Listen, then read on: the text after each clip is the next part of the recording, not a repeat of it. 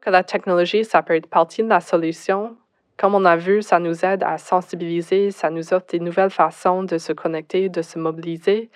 Pourtant, ces outils euh, doivent toujours servir un objectif et c'est les personnes derrière les données qui doivent poser des actions concrètes.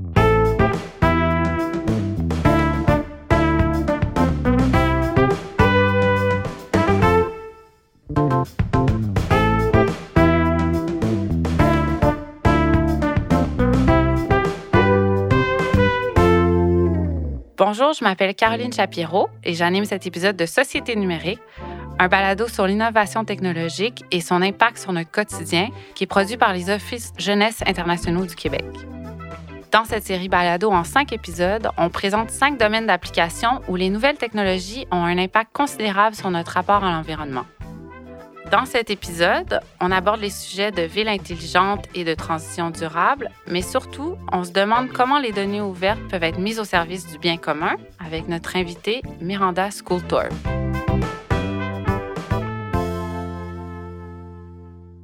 Avant de l'introduire, je propose de commencer par revenir un peu à la base avec une définition de certains termes clés de cet épisode, soit ville intelligente et données ouvertes. Quand on parle de ville intelligente, on fait référence à la captation d'une grande quantité de données au service de l'efficience des villes.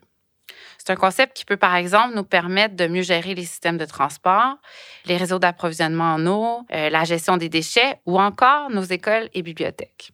Par données ouvertes, on fait référence à des données disponibles sans frais, sans restriction, mais aussi formatées de manière à ce qu'elles soient facilement utilisées. Maintenant que ça s'est fait, je vous la présente. Après un parcours en économie et en urbanisme, Miranda est maintenant conseillère en données ouvertes et stratégie données à la Ville de Montréal.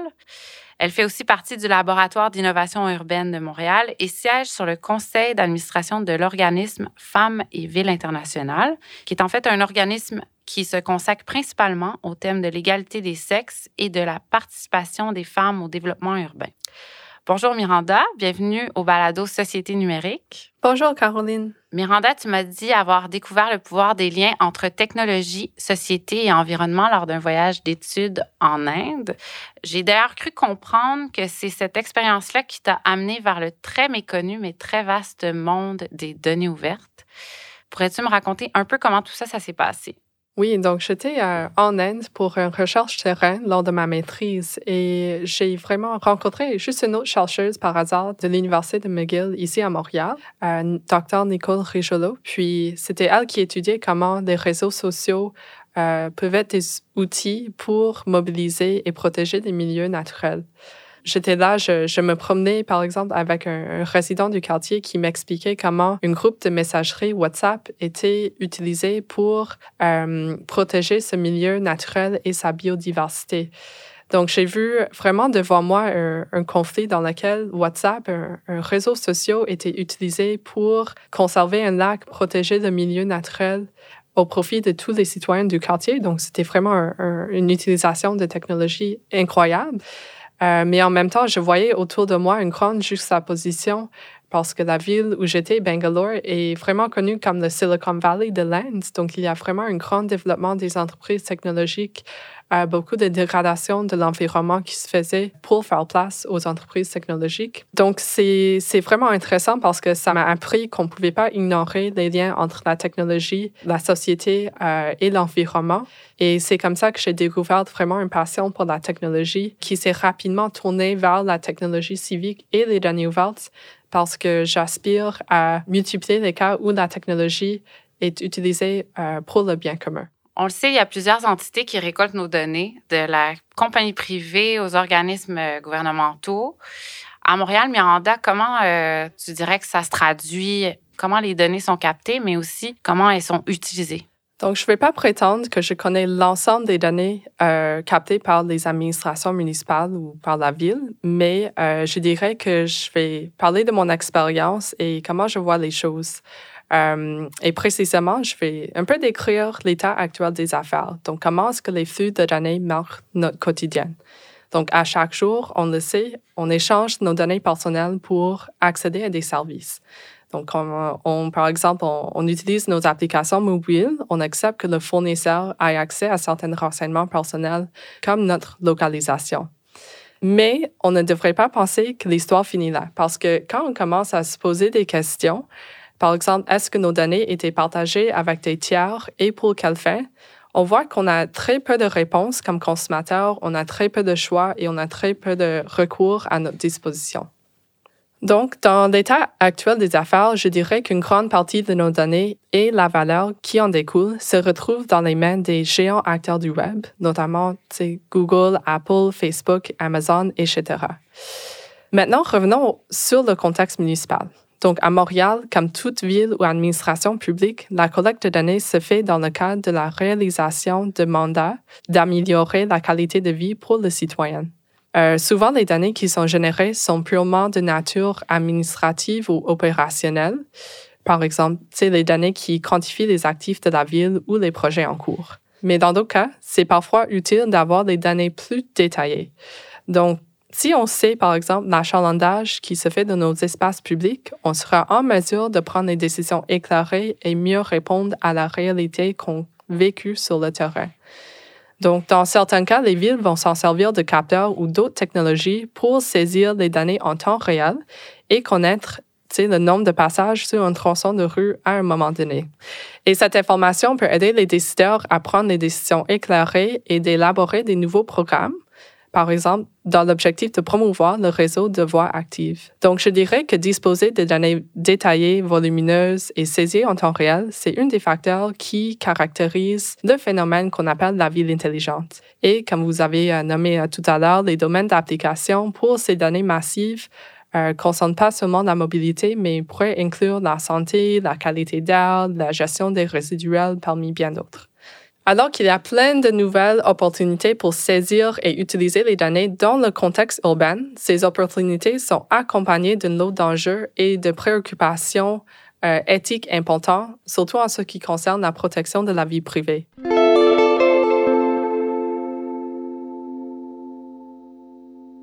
Donc, à la Ville de Montréal, mon champ d'expertise, c'est les données ouvertes. Donc, depuis 2011, la Ville détient une politique qui dit que toute donnée saisie par la Ville de Montréal devrait être ouverte, c'est-à-dire publiée sur notre portail de données ouvertes, à moins qu'il y ait une bonne justification pour ne pas le faire. Et euh, grosso modo, mon travail consiste à remettre la donnée dans les mains des citoyens. Et dans un souci de transparence, euh, je crois qu'on crée comme une réelle base d'informations publiques, gratuites, accessibles à tous.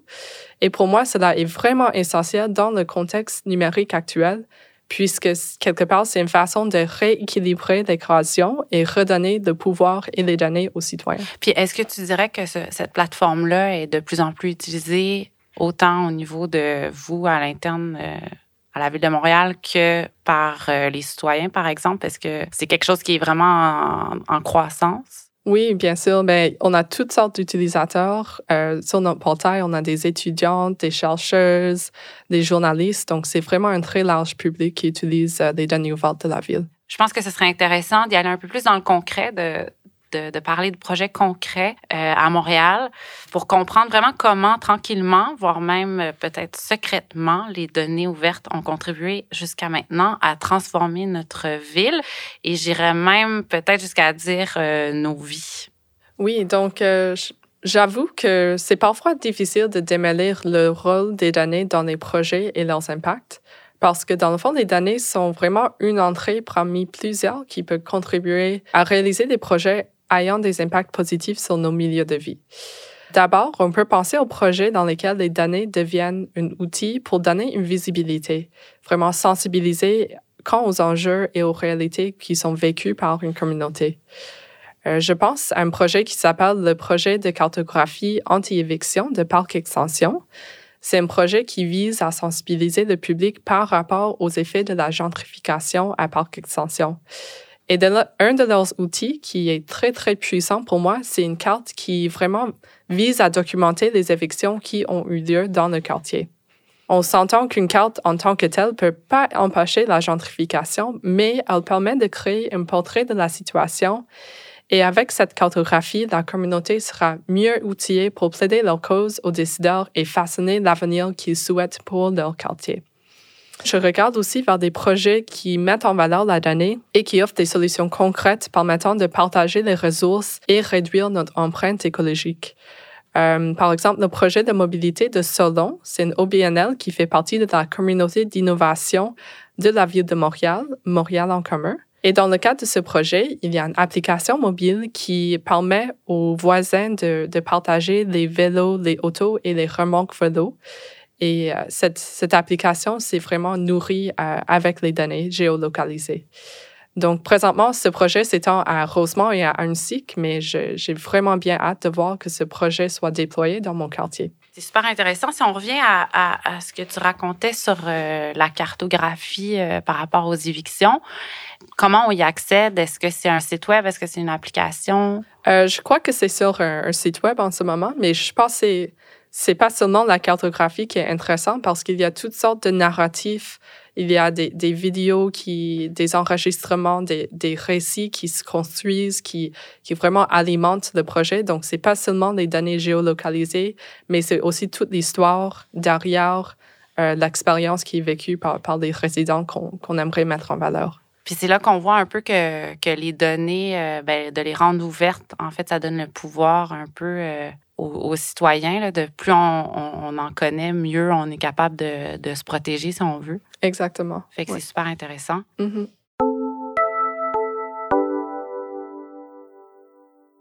Quand on parle justement euh, ben, d'enjeux numériques, on pense rapidement aux aspects vie privée ou euh, éthique, en fait.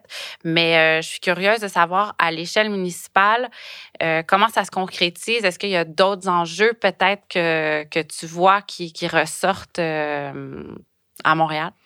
D'abord, pour moi, il est important de se rappeler qu'alors les données et la technologie sont vraiment omniprésents dans nos vies, ce n'est pas tout le monde qui peut les accéder, euh, les manipuler et les comprendre. Euh, je dirais que je vois toujours des grandes inégalités entre ceux qui ont accès aux matériaux informatiques, aux réseaux et aux compétences dont on a besoin pour accéder au numérique et les services en ligne. Et ce phénomène est, est généralement connu sous le nom de la fracture numérique. Dans le passé, on a expliqué cette fracture comme un fossé entre les villes et les régions, on l'expliquait aussi comme un clivage entre les jeunes et les âgés. Mais je crois qu'aujourd'hui, on reconnaît que ces inégalités sont plus complexes et présentes qu'on pensait le croire. Par exemple, le, coût de l'Internet est toujours très cher au Canada, donc même si on habite en ville, on a accès au réseau performant, ça ne veut pas dire qu'on peut payer les factures d'Internet. Je lisais un rapport tout récemment euh, publié par la ville de Toronto qui disait que 34% des ménages de Toronto s'inquiètent de payer leurs factures d'Internet à domicile au cours des prochains mois. Et les taux d'inquiétude étant les plus élevés parmi les résidents à faible revenu, les nouveaux arrivants et les parents seuls. Donc, je ne serais pas surprise que ce taux soit pareil pour Montréal et il va sans dire que la fracture numérique a été exacerbée avec la pandémie. Donc, je dirais que le premier enjeu que je discerne, c'est la fracture numérique. L'autre enjeu que je voulais nommer, qui, qui est vraiment pas unique à Montréal, c'est que je vois vraiment des silos de données partout. Les données qui sont saisies par des acteurs privés, qui sont pas partagées, qui demeurent sous-exploitées parce qu'on a une culture qui dit qu'il faut absolument pas partager les données parce que les données, quand ils se transforment en information, deviennent une puissance et un actif à protéger. Euh, je donne un exemple. Il y a des données qui sont saisies par des compagnies de mobilité comme Uber ou comme Lyft. Et ces compagnies détiennent d'énormes quantités de données sur les déplacements qui peuvent être vraiment utiles pour la planification en transport. Mais c'est très, très difficile pour les villes d'avoir accès à ce genre de données. C'est pas seulement le cas avec les compagnies de mobilité, mais dans beaucoup de cas, les gouvernements euh, quand ils donnent un mandat à un tiers, c'est pas garanti que les données saisies dans le cadre de ces projets seront repartagés avec les gouvernements et avec les citoyens, même quand ils sont financés avec l'argent du contribuable. Donc, si j'avais à résumer, euh, je vois vraiment deux dimensions d'accessibilité euh, aux données qui sont importantes à nommer. Le premier étant la fracture numérique, une accessibilité au niveau d'un individu, et le deuxième étant le besoin de vraiment décloisonner la donnée et mettre en place les conditions qui permettront de partager les données hors des barrières organisationnelles pour que ces données puissent nourrir les projets pour le bien commun. Oui, c'est intéressant, en fait, le, le, deuxième enjeu que tu mentionnais, parce que c'est un peu, c'est ça, il y a une dichotomie, je dirais, entre euh, le fait qu'on voit comme ça comme une menace de partager les données, mais en même temps, Euh, ce qu'on découvre avec, euh, avec ce que tu fais un peu à la Ville de Montréal, c'est que ben, c'est à notre avantage aussi en même temps de le faire. Donc, il y a comme un laisser aller, mais en même temps, on veut le protéger. Fait que c'est intéressant. Je pense que c'est bon d'en parler, en tout cas.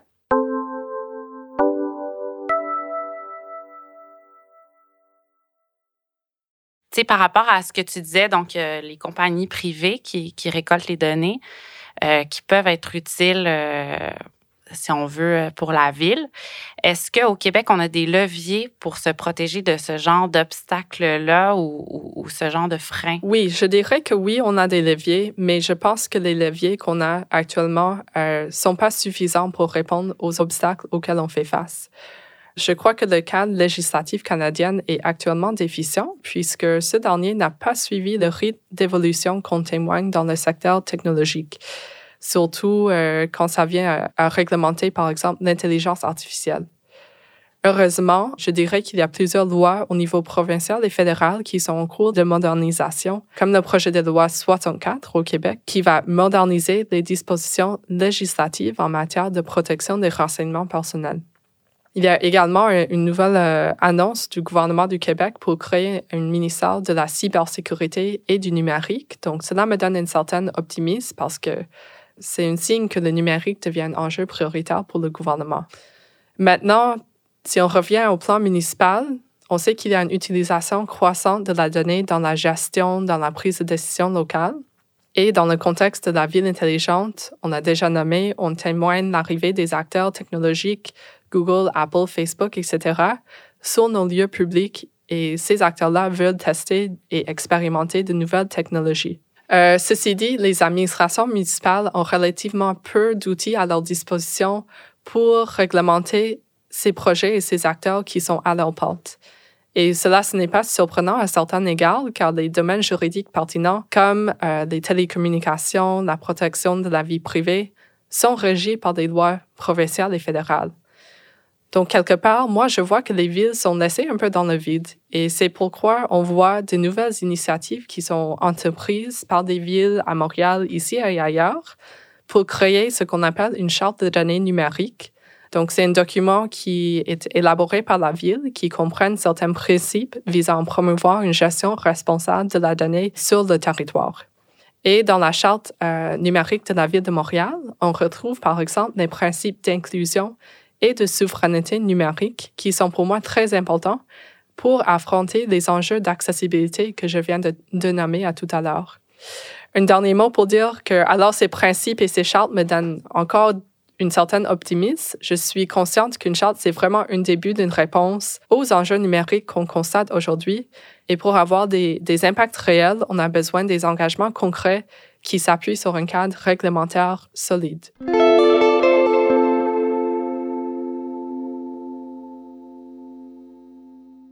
Comment est-ce que les données peuvent continuer à être utilisées pour mettre en lumière des enjeux sociaux et vraiment mener à des actions concrètes selon toi? Donc, euh, moi, je m'inspire beaucoup des principes du data feminism, ou en français, euh, on dirait peut-être le, féministe en données. C'est euh, un courant de pensée qui a été développé par deux chercheuses aux États-Unis, Catherine D'Ignazio et Lauren F. Klein. Donc, c'est un ensemble de principes qui visent à outiller ceux qui travaillent avec les données avec des stratégies pour lutter euh, pour la justice sociale. Ce courant de pensée, par exemple, remet en question le binaire homme-femme qu'on constate dans les systèmes de classification de données. Et euh, il souligne aussi que le travail domestique que font les femmes est souvent négligé dans les statistiques officielles. Donc, leur contribution demeure sous-estimée le data feminism privilégie aussi ce qu'on appelle le bottom-up data collection, donc l'idée qu'un groupe de personnes peuvent eux-mêmes documenter et quantifier leur réalité avec des outils de collecte de données. Le bottom-up data collection, ça valorise autant les données quantitatives que les données qualitatives. Donc, dans cette optique, les récits de point de vue d'un être humain sont aussi importants que les statistiques officielles. En fait, j'ai eu l'occasion euh, de mener un travail basé sur cette approche dans le cadre d'un projet que j'ai réalisé pour Famille-Ville International. Notre outil s'appelle la marche exploratoire pour la sécurité des femmes. Donc, l'idée est de vraiment rassembler un groupe de femmes issues de tous les horizons dans un lieu public pour évaluer leur sentiment de sécurité alors qu'elles se déplacent dans ce milieu. Et c'est une approche qui est souvent utilisée par les urbanistes pour mieux comprendre comment aménager un parc pour s'assurer qu'elle soit accessible et sécuritaire pour tous. Donc, notre projet euh, portait en fait sur une station de métro à Laval et avec un groupe de femmes euh, qui vivaient dans ce quartier, on a organisé notre marche exploratoire. Donc, c'est des outils très, très simples. On a imprimé sur des papiers un, un de critères qu'on voulait évaluer et chacun prenait son tour pour prendre des notes et documenter nos observations du terrain. Avec ces données, on a dressé une liste de recommandations pour améliorer l'aménagement du, station de métro. Et en fait, euh, ces propositions étaient bien reçues par les décideurs et l'autorité de transport. J'aime beaucoup cette approche, euh, non seulement parce que ça a vraiment mené à des actions concrètes, mais c'est vraiment quelque chose que n'importe qui peut faire. Tu n'as pas besoin d'une expérience quelconque parce que toute l'approche est fondée sur la prémisse qu'on est tous des experts de notre sentiment de sécurité et de confort. Et pour moi, le Bottom-up Data Collection, c'est un outil pertinent qui pourrait être appliqué dans plein d'autres contextes. Donc, par exemple, pourquoi pas utiliser cette approche pour organiser une marche autour de ton quartier avec tes voisins pour documenter les infrastructures sociales et physiques de ton quartier et évaluer sa résilience face au changement climatique.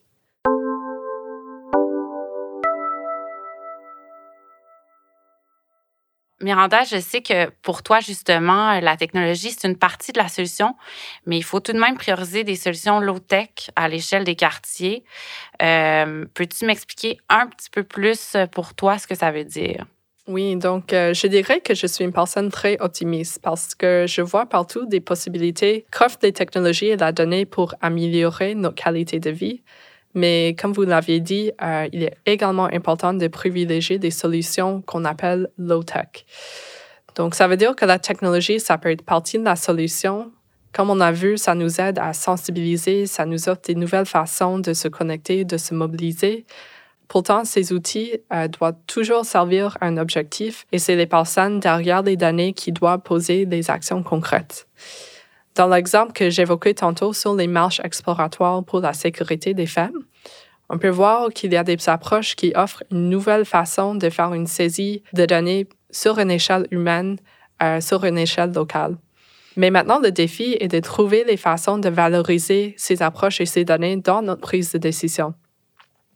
Donc, pour moi, la question euh, essentielle, c'est comment est-ce qu'on peut vraiment sortir du statu quo, décloisonner les données et les récits humains pour qu'on puisse s'attaquer aux enjeux sociétaux les plus pressants de nos jours.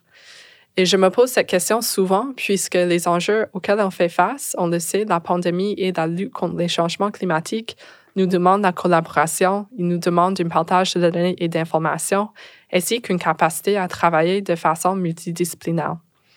C'est une petite parenthèse pour dire que le low-tech, pour moi, c'est de revenir à notre capacité de mobiliser un petit groupe pour faire face aux enjeux concrets qu'on constate dans nos quartiers. C'est de rebâtir le sentiment de partage et de communauté qu'on a tendance à perdre de vue quand on est isolé chez nous devant un écran chaque jour. Et le low-tech, pour moi, c'est également l'importance de se rappeler qu'il y a des coûts environnementaux importants liés à notre usage de la technologie et à l'hébergement de la donnée. Et donc, nous avons un devoir à réfléchir soigneusement dans ce qu'on considère le rôle que les données peuvent avoir dans nos projets afin de minimiser leurs impacts environnementaux néfastes et bien sûr maximiser leurs bénéfices. Oui, c'est fou hein, en fait euh, comment euh, le terme données et euh, communauté vont si bien ensemble, mais j'aurais jamais cru avant. Donc, très intéressant. Miranda, on touche déjà à la fin de notre entretien. Alors, euh, si tu veux, je propose qu'on retourne à notre question d'intro, euh, où on se demandait comment une plus grande accessibilité et utilisation des données ouvertes peut améliorer la vie de tous les Montréalais et Montréalaises. Donc, après tout ce qu'on s'est dit, en quelques mots, je sais que ce ne sera pas facile, mais ce serait quoi ta réponse à cette question? Donc, quand les données sont mises à la disposition de tout le monde, on a une matière première dans nos mains pour non seulement analyser l'état des affaires, mais interroger les décideurs euh, de développer des projets concrets, comme on a vu avec le projet du euh, anti-éviction à Parc Extension aussi l'application solo. Il y a plein de, de projets inspirants ici à Montréal parce qu'on est vraiment un, une métropole où il y a vraiment une grande avancée en technologie, en intelligence artificielle mais on a toujours beaucoup de défis en termes d'inégalité qu'on constate euh, dans nos quartiers. Donc, je dirais qu'on doit trouver des façons de, de décloisonner la donnée, de le rendre, euh, de le mettre au service de nos populations de façon très concrète.